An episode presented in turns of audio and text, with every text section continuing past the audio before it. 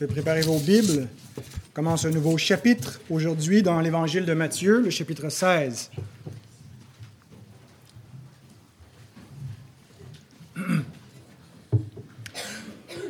Alors après un petit intervalle euh, dans des contrées de gentils, de païens, Jésus est de retour parmi les Juifs. Et le chapitre 16 nous présente deux catégories parmi le peuple juif. Ceux qui ne reconnaissent pas le Messie, qui nous sont présentés du verset 1 à 12, et ceux qui reconnaissent le Messie, le confessent à partir du, chapitre, à partir du verset 13 jusqu'au chapitre 20. Alors, c'est le programme qu'on a pour euh, les prochaines semaines. En fait, je prévois un message additionnel euh, dans l'évangile de Matthieu avant de prendre une petite pause pour terminer l'été, reprendre, Dieu voulant, en septembre avec, euh, à partir du verset 13, et la fameuse confession de Pierre. Je ne voulais pas couper cette portion-là. parce qu'il va y avoir aussi un intervalle de deux semaines d'absence là, du pupitre. Et puis, comme c'est une péricope assez centrale pour euh, l'ecclésiologie, la confession de Pierre, parce que Jésus lui dit, tu es Pierre, sur cette pierre, je bâtirai mon Église, et que certains voient ça comme Pierre, le premier pape, est la base de l'ecclésiologie euh, universaliste. Euh, eh bien, il va falloir passer un peu de temps sur ce passage. Mais en attendant, donc, on va terminer avec ceux qui ne reconnaissent pas que Christ est le Messie. Alors, c'est important qu'on comprenne ce qu'est un croyant et ce qu'est un non-croyant aussi. Et c'est ce que ce texte nous présente. Je vous invite à vous lever pour une lecture attentive de la parole de Dieu. On va lire les quatre premiers versets de Matthieu 16. On se lève, pourquoi? On se lève en signe de, révérence. Bien sûr, si euh, vous avez des problèmes de santé, sentez-vous pas mal, si vous ne pouvez pas vous, vous lever. Euh, donc Matthieu 16, 1 à 4. Les pharisiens et les sadducéens abordèrent Jésus et pour l'éprouver lui demandèrent de leur faire voir un signe venant du ciel. Jésus leur répondit, Le soir vous dites, Il fera beau, car le ciel est rouge, et le matin, il y aura de l'orage aujourd'hui, car le ciel est d'un rouge sombre. Vous savez discerner l'aspect du ciel, et vous ne pouvez discerner les signes des temps. Une génération méchante et adultère demande un miracle. Il ne lui sera donné d'autre miracle que celui de Jonas. Puis il les quitta et s'en alla. Demandons à notre Seigneur de bénir sa parole. Merci notre Dieu parce que nous n'avons pas qu'une une écriture morte, que des, des pages sur lesquelles sont imprimés des mots, mais nous avons une parole vivante, ta parole, tu es avec ta parole, Seigneur. Ton esprit parle, ton esprit presse ta parole sur nos cœurs, il nous convainc, il nous illumine. Et notre Dieu, nous dépendons totalement du ministère de ton esprit comme un moyen de grâce pour nous rapprocher de toi. C'est par cette parole que tu sauves les hommes, que tu fais passer leur, âme de la mort à la vie et que tu fais grandir notre foi et que tu euh, nourris notre âme. Alors Seigneur, nous te prions encore que par ce moyen, tu puisses nous bénir ce matin alors que nous sommes rassemblés pour t'écouter. Au nom de Christ, le médiateur, celui qui est la parole faite chair, nous prions ces choses. Amen.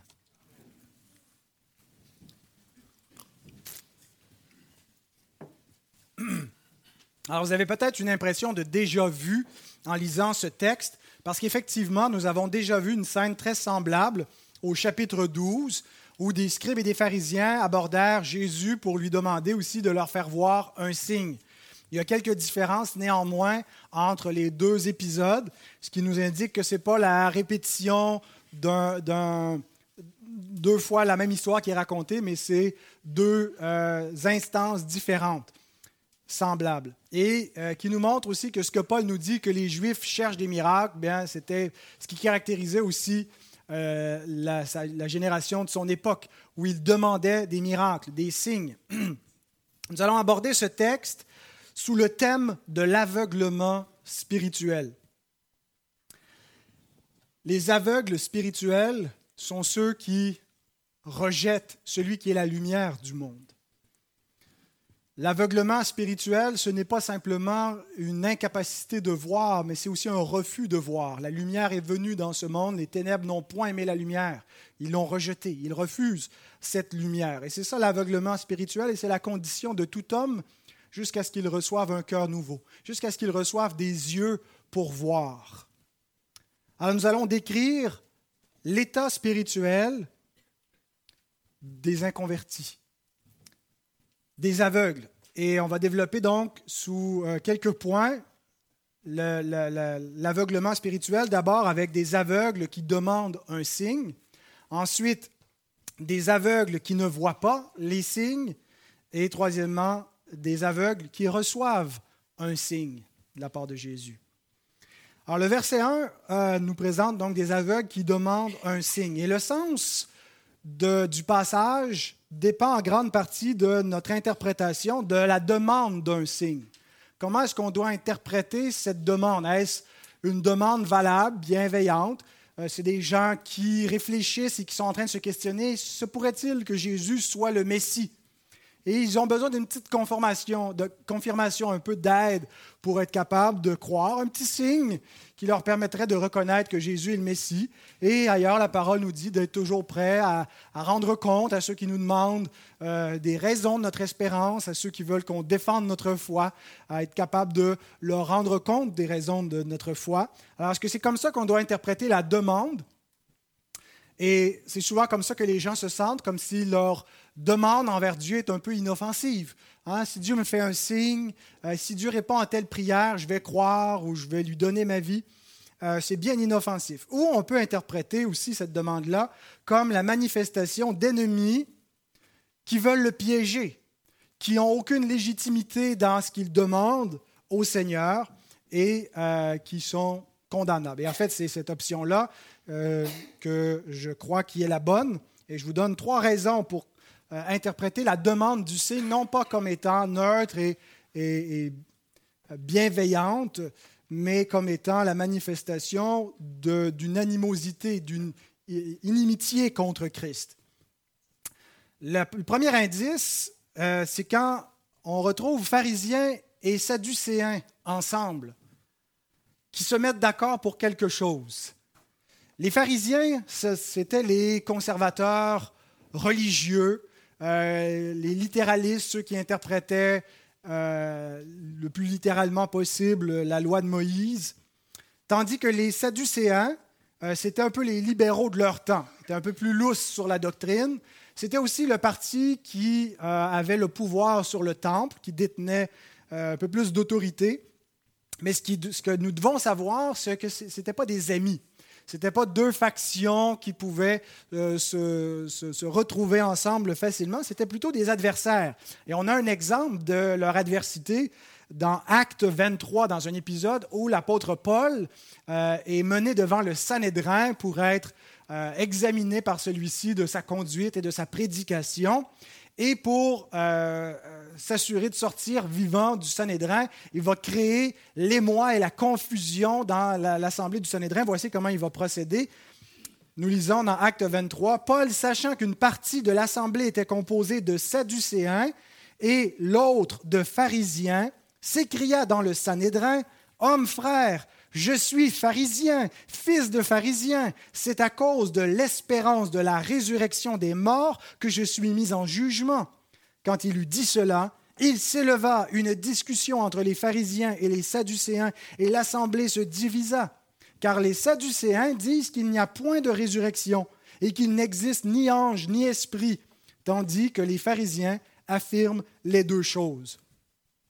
Alors Paul, sachant qu'il y a une guerre de clans, euh, exploite cela pour un peu se passer euh, entre les, les, mailles du filet parmi euh, le, tumulte et échapper donc, au jugement du Sanhédrin en les divisant. Et donc, si on les retrouve ici dans l'évangile de Matthieu, des ennemis, des gens qui ne sont pas d'accord sur la doctrine, des gens qui sont divisés, mais on les retrouve ici liés, ligués ensemble pour aborder Jésus, c'est déjà un indicateur. Vous connaissez l'expression l'ennemi de mon ennemi est mon ami.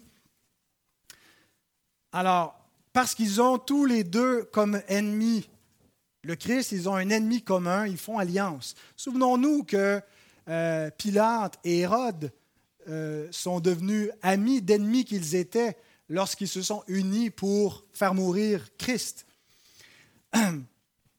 Spurgeon écrit, Telle est la voie des méchants.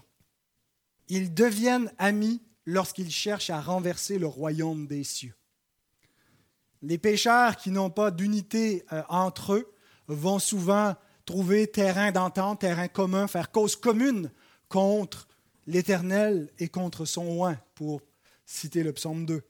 La, vieille Bible de Genève, celle qui a été euh, publiée sous Jean Calvin en 1560, avec des notes euh, de, très, très fragmentaires, des notes d'études, et elle mentionne ceci. Bien qu'ils n'étaient pas d'accord sur la doctrine, ils s'unirent néanmoins pour lutter contre la vérité. Alors, c'est le premier indice. Euh, on, peut lire rapidement euh, ces détails-là parce qu'on est loin de cette réalité de sadducéens, de pharisiens. Mais les premiers lecteurs perçoivent immédiatement ah, il y a une alliance disparate. C'est pas normal qu'ils se mettent ensemble. Alors, s'ils s'unissent, c'est qu'ils ont probablement un ennemi commun. Deuxième indice, Matthieu nous dit qu'ils viennent pour l'éprouver. Alors, le mot euh, qui est employé peut simplement vouloir dire mettre à l'épreuve, tester, mais euh, c'est le même mot qu'on utilise dans d'autres contextes pour dire tenter, pour tenter le Seigneur. Et euh, ils vont le faire à plusieurs reprises. Matthieu nous ramène le même mot plusieurs fois où les pharisiens ou les sadducéens ou les deux ensemble viennent tenter le Seigneur. Ils sont semblables à leur père qui a tenté le Seigneur dans Matthieu 4. Jésus dit, vous avez pour père le diable, et le tentateur s'est approché de lui. Quel est leur objectif? Essayer de le discréditer, essayer de le prendre au piège, essayer de trouver faute en lui pour empêcher les hommes de venir à lui. C'est ce que Satan cherche à faire. Il cherche à discréditer la foi chrétienne. Il cherche à faire paraître la, la doctrine chrétienne pour une imbécilité, que plus personne ne devrait croire. C'est l'objectif de Satan de discréditer la foi. Et nous faisons souvent face à la même tentation que notre Seigneur. Euh, la tentation de rendre la foi acceptable selon les standards des hommes, des hommes déchus. Qu'est-ce qu'on peut faire pour que notre Église soit plus attrayante pour vous? Qu'est-ce que vous aimeriez qu'on vous raconte le dimanche matin? À quelles conditions accepteriez-vous de venir dans notre Église? C'est une tentation. On prend l'homme déchu, on prend les standards de l'homme moderne et on dit Que voulez-vous qu'on vous raconte? Comment est-ce qu'on peut ajuster notre discours pour vous plaire? Spurgeon à nouveau écrit Que le Seigneur nous délivre de leur subreption et de leur séduction que par notre amour pour Jésus, nous soyons libérés du désir de bien paraître devant les hommes. Souvenons-nous que l'Évangile est une folie pour ceux qui périssent et qu'il va toujours rester une folie pour ceux qui périssent et que si on veut rendre aux yeux de ce monde déchu l'Évangile de la croix une sagesse et une puissance, ça ne va pas se faire sans que nous altérions cet Évangile. Troisième indication, en plus de l'alliance pharisienne-sadducéenne, en plus de l'effort de tentation, ben, la demande elle-même. Il demande un signe venant du ciel. Il voulait un signe particulier, il voulait quelque chose d'irréfutable en quelque sorte, un signe euh, grandiose dans le ciel. Et je pense que l'idée d'un signe du ciel, euh, c'est pour dire les signes qu'il faisait ici-bas ne sont pas suffisants les hommes tentent Dieu autant par incrédulité que par la curiosité. Ils sont incrédules des signes qui sont déjà donnés et ils pêchent par la curiosité où ils veulent en voir plus.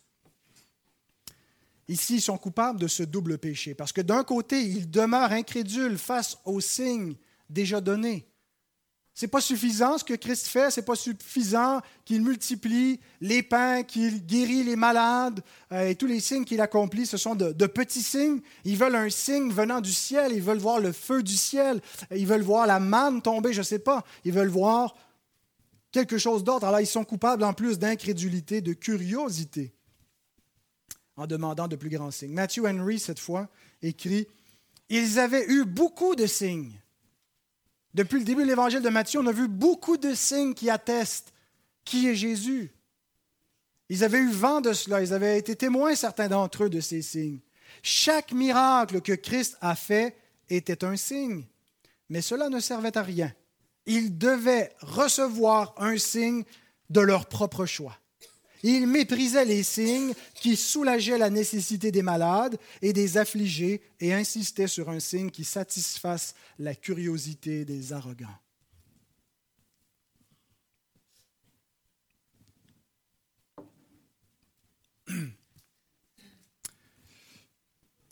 Beaucoup d'hommes sont coupables du même péché lorsqu'ils exigent de Dieu des preuves ou des bénédictions avant de croire.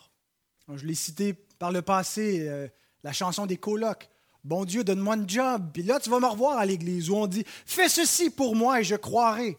On demande des bénédictions terrestres, on demande des preuves, on demande toutes sortes de choses, comme si les grâces que Dieu avait données n'étaient pas déjà suffisantes.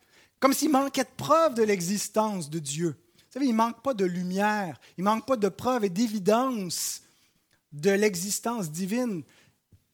Le problème n'est pas avec une absence de, de, preuves ou de raisons pour croire. C'est un problème d'aveuglement interne, de refus volontaire de la vérité. C'est ce que fait l'homme dans sa condition pécheresse. Il supprime la vérité, il s'oppose à ce témoignage de Dieu que Dieu a laissé de lui-même dans la création, les traces qui attestent le Créateur, sa puissance éternelle, sa divinité qui se voit fort bien depuis ses ouvrages. Personne ne peut croire que ce pupitre est apparu tout seul.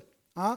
Si je vous dis une théorie bidon, que c'est un arbre qui a poussé en forme de, chair, vous allez dire, ben non, c'est ridicule. Mais non, mais il n'est pas poussé exactement comme ça. Il a été frappé d'un éclair, il est tombé dans, dans l'océan, il a été lessivé, mais il a évolué, puis c'est devenu une tribune. Vous allez dire, c'est ridicule cette théorie. Pourquoi? Parce que vous voyez au travers de l'objet son créateur, sans le connaître sans savoir qui il est, sans savoir euh, si c'est un homme, si c'est une femme, s'il est vivant, s'il est mort, vous savez qu'il existe. Parce que vous voyez sa volonté, vous voyez sa, sa capacité, vous voyez son intelligence au travers de l'objet qu'il a fait. La création est un langage les, ses accents parcourent la terre et elle annonce la gloire de Dieu. Elle témoigne de son Créateur. Si on ne peut pas avaler qu'une table, qu'une chaire d'où on prêche, qu'une chaise puisse arriver par hasard parce qu'on y voit des traces d'intelligence, ne voyons-nous pas des traces infiniment plus grandes d'intelligence dans ce que Dieu a fait? Les œuvres racontent la gloire de Dieu. Ces œuvres annoncent qui il est et rendre les hommes inexcusables de nier son existence et de se faire des faux dieux, de changer la vérité en mensonge, de se prosterner devant des idoles conceptuelles ou des idoles qu'ils ont fabriquées de leurs mains ou avec leur tête pour attribuer la gloire de l'existence de la création à la création elle-même ou à autre chose qu'à Dieu. Ils sont inexcusables puisque, ayant connu Dieu au travers de ses œuvres, ils ne l'ont point glorifié comme Dieu. Et se vantant d'être sages, ils sont devenus fous. Et ils ont été livrés à eux-mêmes dans des raisonnements vains. Il ne manque pas de preuves, il ne manque pas d'évidence. Le problème est un problème d'aveuglement interne.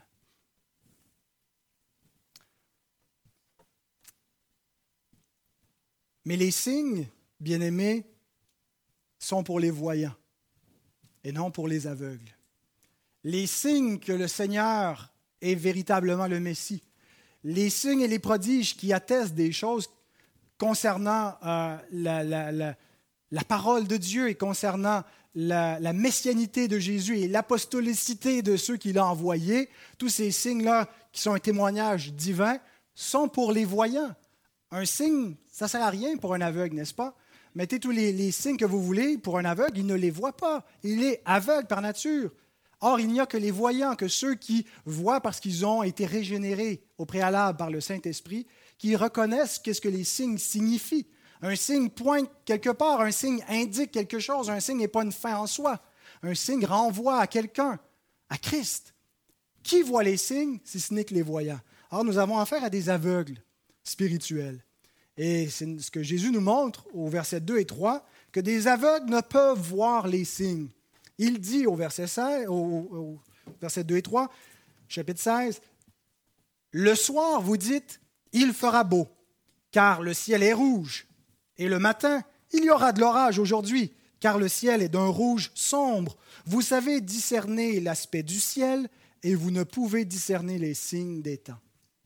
Ici, Jésus fait une comparaison entre une capacité naturelle des hommes et une incapacité spirituelle.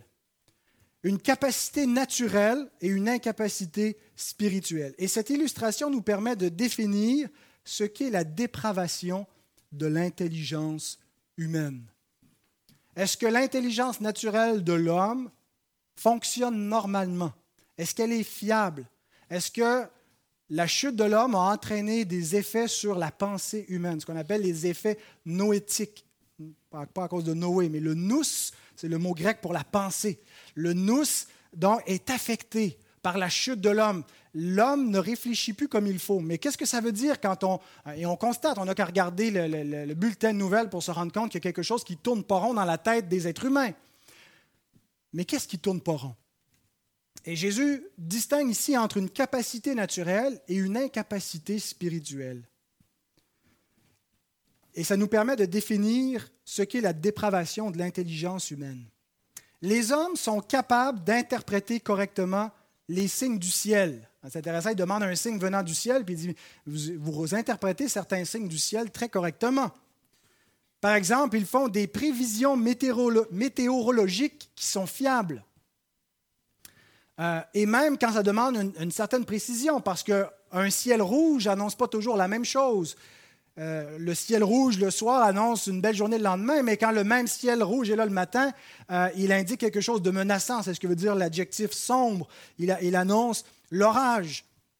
Alors, l'homme est capable, et, je pense que l'implication ici, c'est que l'observation de la nature, ce qui est finalement la science, la, vraie science, euh, c'est d'observer le fonctionnement de la révélation générale d'observer le fonctionnement de la nature tel que Dieu l'a créé et de faire des déductions, de comprendre que des lois, que, que tout n'arrive pas par hasard, mais qu'il y a des, il y a des, des patterns, il y a des, des, lois naturelles qui ont été fixées par le, le, grand législateur naturel, Dieu lui-même, qui euh, fait fonctionner la nature qu'il a créée. Et ce que Jésus nous dit, c'est que l'homme, lorsqu'il observe la nature créée, est capable d'en faire des déductions qui sont fiables, d'arriver à une vraie connaissance. Ça ne veut pas dire que toute observation scientifique est toujours vraie parce que certaines théories vont être réfutées. On pense que euh, tel astre fait tel mouvement, puis on a une théorie pour expliquer le, mouvement des astres, mais on se rend compte plus tard qu'il y aurait une meilleure théorie qui permettrait d'expliquer le mouvement des astres, de sorte qu'on passe de l'héliocentrisme au géocentrisme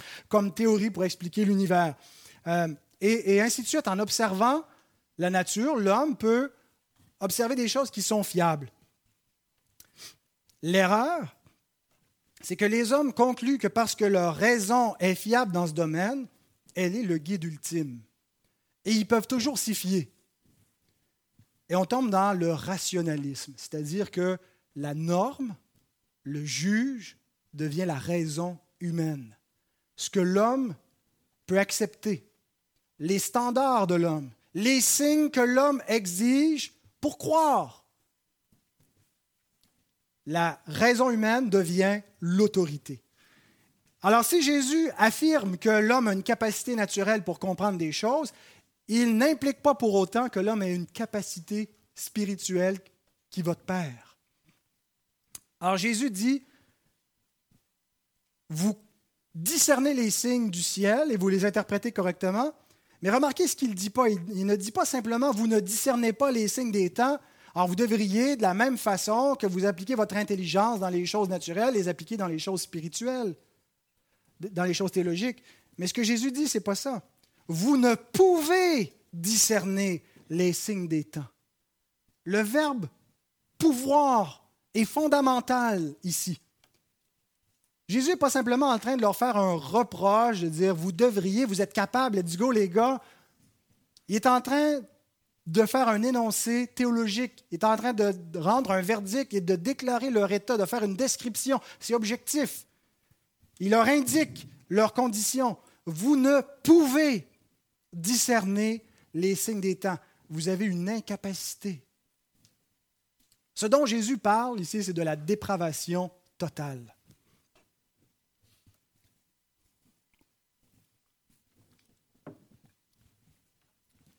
La capacité naturelle de l'homme ne vient pas avec une capacité spirituelle. La chute de l'homme a entraîné une incapacité spirituelle. Son intelligence est dorénavant aveuglée en ce qui concerne Dieu, en ce qui concerne les choses du royaume. Paul nous dit dans Romains 3, versets 9 à 12, il nous décrit ce qu'est cette dépravation de l'intelligence, ce qu'on appelle la dépravation totale. Quoi donc? Sommes-nous plus excellents? Alors ici, il parle de ceux qui sont d'origine juive. Est-ce qu'on est meilleur, supérieur aux païens parce que nous, on avait une meilleure connaissance qu'eux et on ne s'est pas livré à l'idolâtrie comme eux? Nullement, car nous avons déjà prouvé que tous, juifs et grecs, sont sous l'empire du péché. C'est une interprétation, le mot original, c'est simplement sont sous le péché. Mais je pense que la, traduction, elle est, bonne dans le sens qu'elle montre que le péché, ce qu'il veut dire ici, ce n'est pas simplement que l'homme commet des péchés, mais qu'il est captif d'une puissance. Il est captif d'une condition spirituelle. Il est sous la puissance du péché, sous la domination du péché. Et il continue en nous décrivant ce que ça veut dire, et spécifiquement au niveau de sa raison, au niveau de sa pensée, au niveau de son intelligence. Au verset 10, selon qu'il est écrit, il n'y a point de juste, pas même un seul. Nul n'est intelligent. Nul ne cherche Dieu. Tous sont égarés.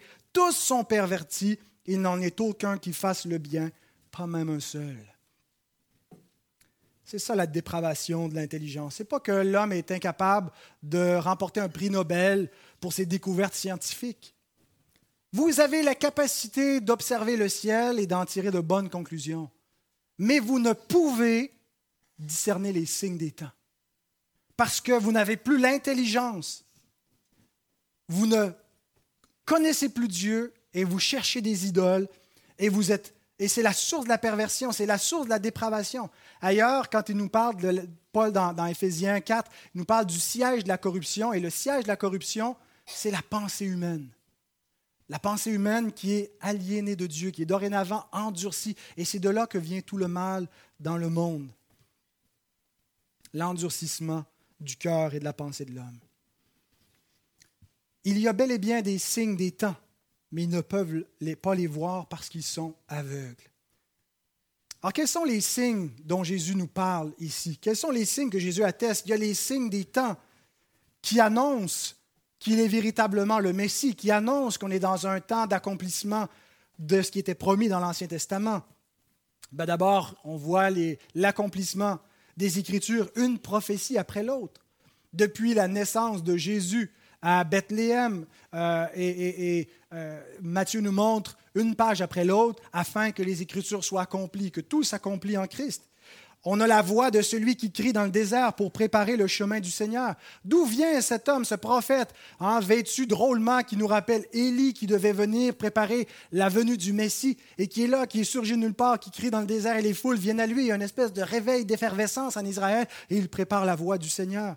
il y a tous les miracles que Jésus a utilisé pour dire ce sont les signes que le royaume des cieux est venu vers vous. Même lorsque Jean-Baptiste va douter dans sa prison, qu'est-ce qu'il renvoie Jésus à, ceux qui, qui, ont été envoyés auprès de Jésus? Il a dit Allez rapporter à Jean que les aveugles voient, les boiteux marchent, les, les lépreux sont purifiés, et ainsi de suite. Les signes miraculeux qui annoncent la messianité de Jésus. Ésaïe avait prophétisé que le, le serviteur souffrant le serviteur de l'Éternel, viendrait, ferait de grands, de euh, prodiges qui annonceraient l'arrivée du royaume. Ne vous laissez pas déconcentrer, les diacres qui ne sont pas leur affaire, qui ne ferment pas leur sonnerie. Les foules, les foules qui viennent à Christ, ce temps de réveil, les païens qui se convertissent, il est annoncé que des, des nations entreraient dans la grâce. Il y a des signes il y a des signes qui attestent toutes sortes de choses, qui se passe quelque chose et qui indiquent les temps dans lesquels ils étaient. le mot qui est employé ici, euh, kairos, ce n'est pas, comme le, mot temps chronos, ce n'est pas simplement le, temps chronologique, mais c'est des temps théologiques.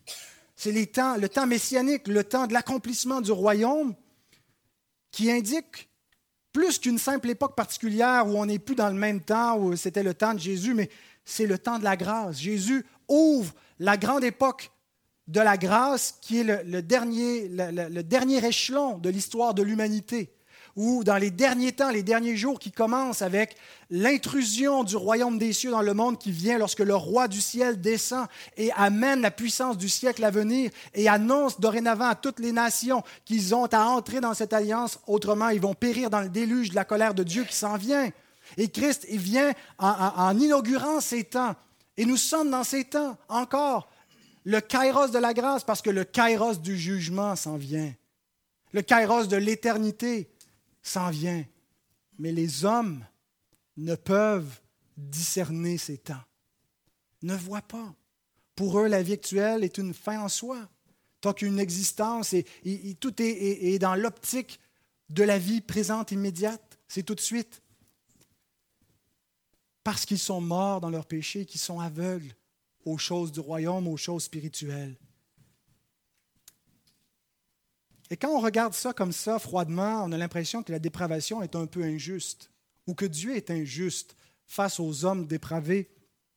Parce que ce n'est pas de leur faute s'ils sont aveugles. Est-ce que quelqu'un va blâmer un aveugle de ne pas suivre les signes, de ne pas traverser la rue au bon moment en reconnaissant si on ne lui donne rien, pas de repères avec lesquels il peut percevoir par d'autres sens, qui pourrait être assez sans cœur pour blâmer un aveugle de ne pas voir ce qui a été mis? Et c'est là où on doit se questionner un peu plus sur la nature de l'aveuglement spirituel. Il ne faut pas le voir comme une simple incapacité qui n'est pas volontaire, qui est un handicap, qui est une déficience de leur condition. L'aveuglement spirituel vient sous la forme d'un refus de la vérité, sous la forme d'une révolte, d'un endurcissement et d'une suppression volontaire.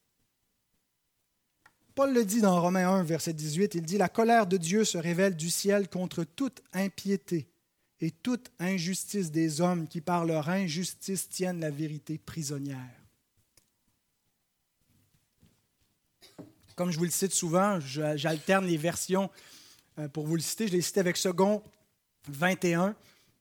Ce n'est pas une traduction que, je priorise généralement, mais je trouvais qu'elle avait bien rendu le concept de garder la vérité captive. Ce que Paul nous décrit ici, c'est ce que font pas certains hommes les plus méchants d'entre l'espèce humaine, euh, mais tous les hommes non régénérés s'opposent à la vérité ils la tiennent prisonnière. Ils l'empêchent d'éclater pour leur rendre le témoignage et les amener à la conversion, à la repentance, à revenir au vrai Dieu du ciel. Au contraire, ils luttent contre cette vérité qui les accuse et qui les rend inexcusables. Et Jésus, quand il dit, vous ne pouvez discerner, le, le verbe discerner est important, diacrino, et il y a le, mot crino dedans qui, veut dire juger. Vous ne pouvez. Ce verbe fait appel au, jugement et à la volonté. Alors, ce n'est pas simplement une inhabileté, une incapacité, un handicap qui les empêche de voir les signes. C'est un refus. C'est, ça fait appel à la volonté et au jugement et un refus d'examiner et de reconnaître la vérité. Ils luttent contre cette vérité ce que Luther appelait le cerf arbitre. Vous savez, le mot latin pour arbitre, on, parle de l'opposé, euh, on traduit ça en français comme le, libre arbitre, euh, mais le mot arbitre, c'est pas seulement la, volonté, ça fait appel aussi au jugement. Arbitrium, c'est, oui, il y, a, la notion de volonté, euh, la volonté de l'homme qui n'est pas libre, qui est asservie à l'empire du péché, mais c'est pas juste la volonté, c'est le raisonnement, le jugement, humain qui est teinté d'un parti pris contre la vérité.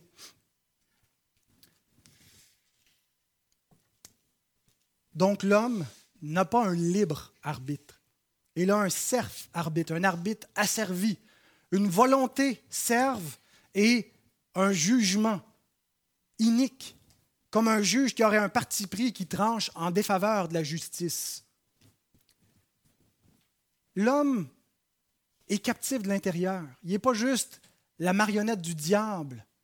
Il est une marionnette un peu comme, comme euh, Pinocchio qui activement se révolte, qui n'est pas juste manipulé par les circonstances extérieures. L'homme est captif de l'intérieur, il est son propre ennemi.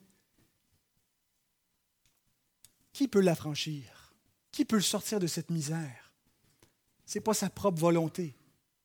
Ce n'est pas lui-même qui peut se libérer de cette condition, de cet asservissement spirituel. Jésus déclare en Jean 8, verset 36, Si donc le Fils vous affranchit, vous serez réellement libre. L'homme a besoin d'un libérateur, a besoin d'être affranchi. Autrement, il est captif, il est gardé, puis il se garde lui-même dans cette captivité. Et il n'en sortira jamais. Il n'y a personne qui s'est affranchi de cette prison de la dépravation totale par la puissance de son libre arbitre. Il n'y a que le Fils de Dieu, que Jésus-Christ, qui a la puissance d'affranchir les captifs. Maintenant, comment l'affranchit-il? Juste avant, Jésus a dit, dans ce même passage, aux Juifs qui avaient cru en lui, Si vous demeurez dans ma parole, vous êtes vraiment mes disciples, vous connaîtrez la vérité et la vérité vous affranchira. C'est par sa parole qu'il affranchit les hommes captifs. Par la proclamation de cet évangile, où la puissance de l'Esprit saisit le captif et de l'intérieur encore le libère. Les hommes veulent être libérés de leurs circonstances tragiques en pensant que ce qui est leur misère, c'est leur vie, c'est les autres, c'est le diable, sans réaliser que c'est au-dedans d'eux-mêmes. Ils sont captifs de leur propre péché. Et ça commence là, la rédemption, par une réparation intérieure qui s'appelle la nouvelle naissance. La régénération par la puissance du Saint-Esprit qui se fait lorsque l'évangile de Christ est prêché, par la parole de Christ. Et lorsqu'on persévère dans cette parole et on connaît un plus grand affranchissement encore et encore. On marche vers la liberté des enfants de Dieu, loin de la captivité des enfants du diable. Alors Jésus continue donc dans notre passage en annonçant à ses captifs, à ses aveugles, la seule chose qui peut les affranchir. Jésus-Christ et Jésus-Christ crucifié. Christ prêche Christ crucifié. Paul nous dit, les Juifs demandent des miracles. En effet, on le voit dans ce texte. Donne-nous des miracles, donne-nous des signes pour qu'on croie. Les Grecs cherchent la sagesse. Nous, nous prêchons Christ crucifié. Scandale pour les Juifs et folie pour les païens, mais puissance de Dieu et sagesse de Dieu pour ceux qui sont appelés tant juifs que grecs. Ce qui nous amène à notre dernier point, le verset 24, des aveugles qui reçoivent un signe. Au verset 4, une génération méchante et adultère demande un miracle. Il ne lui sera donné d'autre miracle que celui de Jonas, puis il les quitta et s'en alla.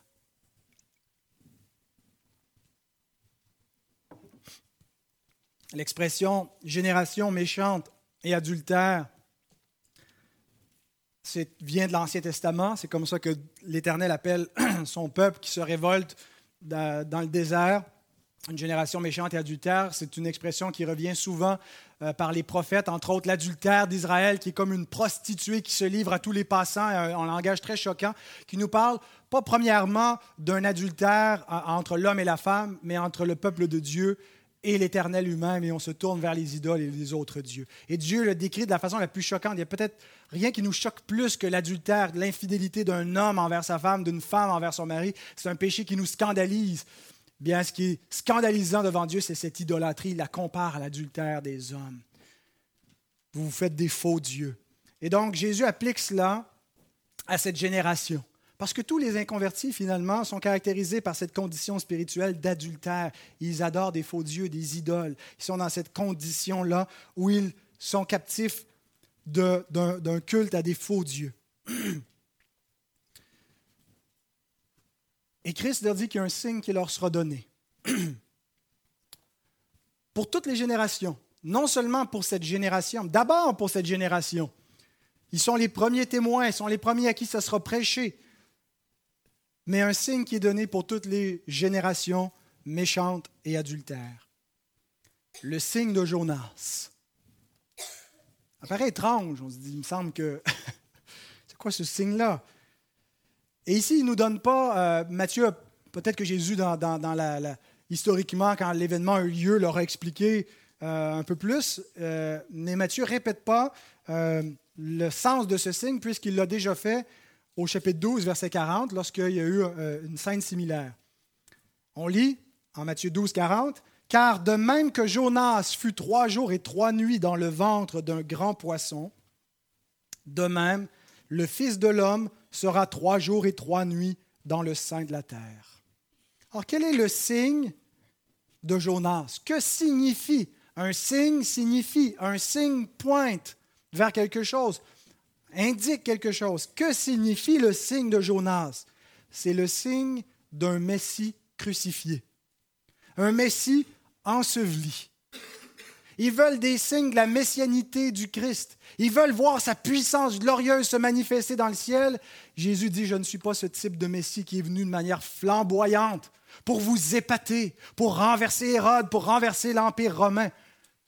Je suis venu pour montrer un autre signe, le signe d'un Messie crucifié, un Messie enseveli, un Messie qui livre sa vie à la mort.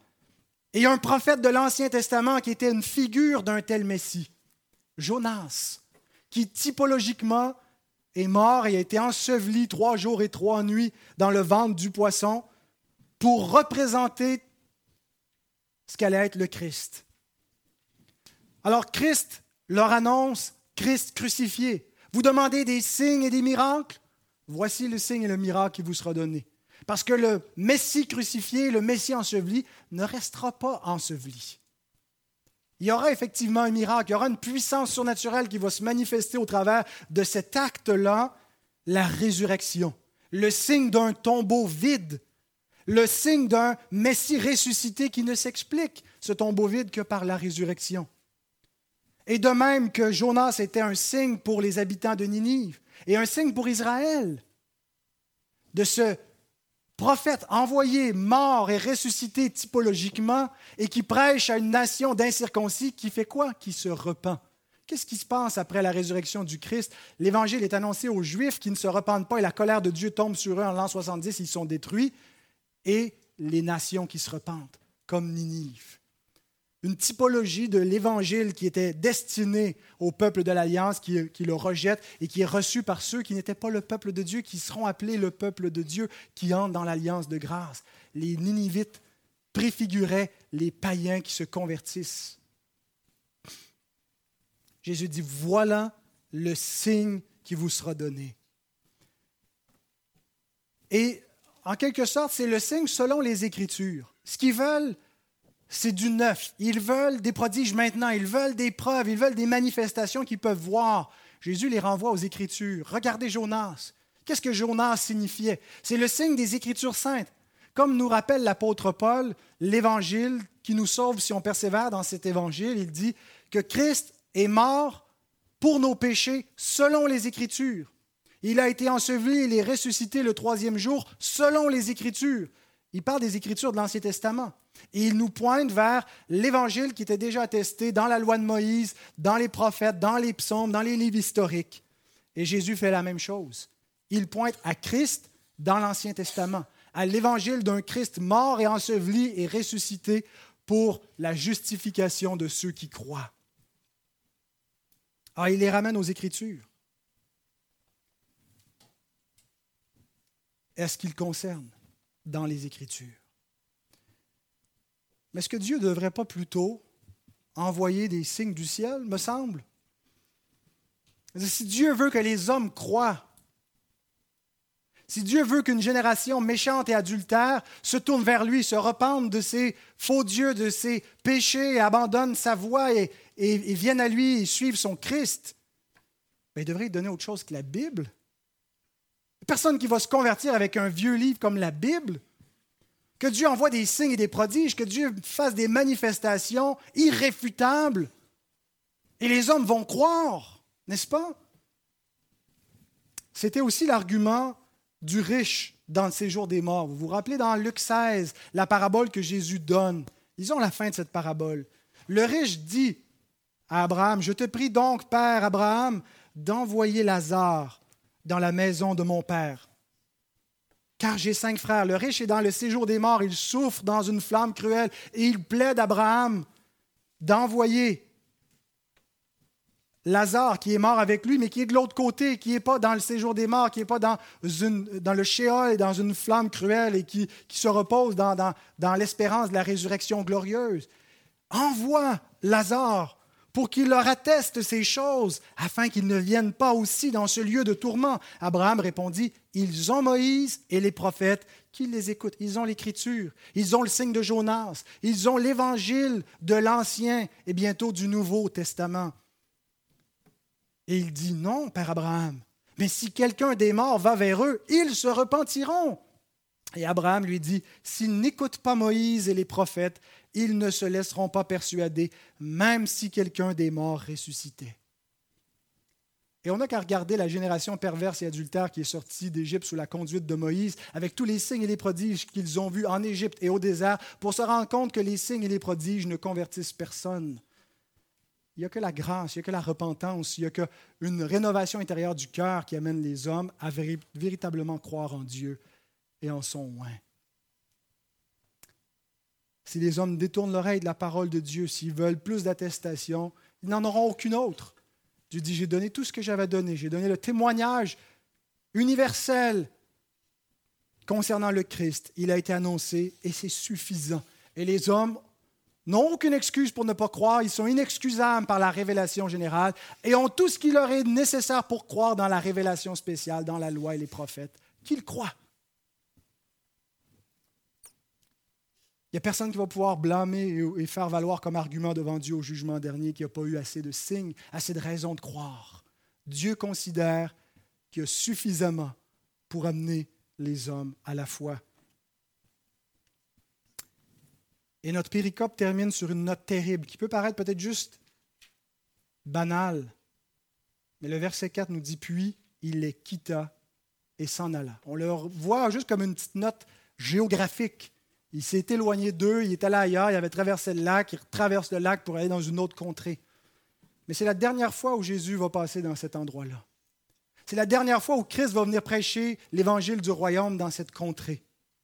C'est la dernière fois où il va se trouver avec eux, il se dirige à partir de ce moment-là, le chapitre 16, c'est le point tournant où il s'en va à la croix. Peut-être qu'ils vont entendre à nouveau l'évangile par les disciples remplis de l'Esprit après la Pentecôte. Mais Jésus les quitta et s'en alla. Les pharisiens demandent des miracles, pas un Messie crucifié. Pour eux, c'est un scandale.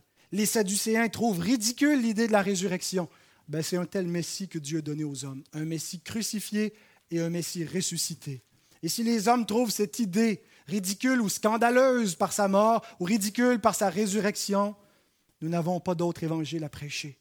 C'est la seule arme que nous avons, c'est le seul signe qui a été donné et c'est le seul évangile que nous prêcherons. Peu importe ce que les gens demandent, nous, nous prêchons Christ crucifié. Scandale pour les Juifs, folie pour les païens, mais puissance de Dieu pour ceux qui croient et pour ceux qui sont appelés par la grâce de Dieu. Et ceux qui rejettent cet évangile, qui n'en veulent pas, qui demandent plus de preuves, de signes, Jésus les livre à eux-mêmes. Il les quitta et il s'en alla. Qu'en est-il de nous aujourd'hui? Qu'en est-il de vous, les enfants? Vous êtes forcés de venir à l'Église en ce moment parce que vos parents vous y amènent. Quand vous allez être libre, quand vous allez atteindre l'âge de 18 ans, est-ce que vous-même, vous allez vous éloigner de Christ? Christ qui vous est dépeint semaine après semaine, qui vous est offert jour après jour. Venez à lui, croyez en lui. N'endurcissez pas vos cœurs à cet évangile. Vous allez entendre toutes sortes de discours dans le monde, dans l'école, à l'université, pour vous dire que c'est un évangile ridicule. Vous êtes prévenus, les enfants. Vous êtes prévenus. L'ennemi de votre âme va chercher à vous faire croire son évangile, ses vérités, qui sont mensongères. Venez à Christ, venez à Christ maintenant. Donnez-lui votre vie, croyez en lui. Ne méprisez pas l'évangile qui vous est annoncé aujourd'hui qui peut sauver votre âme. Il n'y a pas d'autre évangile pour personne. ceux qui s'en détournent, ceux qui ne tendent pas l'oreille, ceux qui refusent de croire, seront quittés par Dieu et loin de lui pour l'éternité. Et on a en quelque sorte une parabole de cela avec cette génération de laquelle Jésus s'est éloigné. Et il est revenu en jugement plus tard au travers des armées de Rome pour donner une figure du jugement qui attend tous les hommes qui rejettent le Messie. Examinons les Écritures, reconnaissons qui elles nous présentent, qu'elles nous présentent un sauveur que Dieu a envoyé dans le monde. Jésus n'apparaît pas seulement dans l'évangile de Matthieu, Jésus apparaît dès la chute de l'homme. Lorsque l'évangile est annoncé à l'homme déchu que Dieu enverra une postérité qui va naître de la femme et qui va sauver le monde et qui va écraser la tête du diable. Dieu a réitéré cette promesse à Abraham quand lui serait béni. Toutes les familles de la terre qui croiraient en sa postérité. C'est Christ. Dieu a rappelé cette promesse à David en disant que ce serait son fils qui s'assoirait sur le trône pour toujours et qui bâtirait la maison de Dieu. Voulez-vous faire partie de ce royaume éternel qui ne passera point? L'offre est faite à tous les hommes aujourd'hui. Venez et croyez, repentez-vous de vos péchés, abandonnez vos faux dieux, vos mauvaises voies, vos idoles, et revenez à l'Éternel par Christ, et vous serez reçus. Seigneur, nous avons entendu une fois de plus l'Évangile, nous avons entendu une fois de plus Christ nous être dépeint, comprendre par cette rencontre avec les pharisiens, les sadducéens, quel est l'état de l'homme dans son péché, mort dans son péché? Mais nous voyons aussi que tu es un Dieu miséricordieux qui fait grâce à qui tu veux, Seigneur. On ne peut pas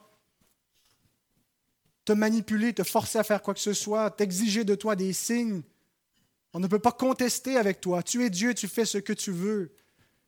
Et nous te prions, Seigneur, de nous donner des cœurs pour croire, des cœurs pour recevoir ta parole. Délivre-nous de cette rébellion intérieure, de cette hostilité à la vérité qui est naturelle au cœur de l'homme, qui s'en prend à Dieu, qui se croit juge de Dieu, Seigneur, bénis ta parole et amène des hommes à la repentance et à la foi au Christ. Rassemble sous, cette bannière tes élus dans le monde. Ouvre les yeux des aveugles. Et Seigneur, que ta parole agisse avec puissance. Et pour nous qui croyons, pour nous qui voyons, affermis-nous dans cette foi. Fais de nous des évangélistes. Persuade-nous davantage de l'urgence de cette situation et de la condition des hommes pour qu'on dépende de toi et qu'on cesse d'essayer de dépendre de nous-mêmes, de nos techniques pour persuader les hommes. Nous ne dépendons que de ta grâce et de son efficacité. Seigneur, donne-nous le zèle et l'amour pour les perdus et qu'on puisse être ambassadeur de cet évangile pour annoncer Christ, Christ crucifié et lui seul aux perdus. Et c'est en son nom que nous te prions. Amen.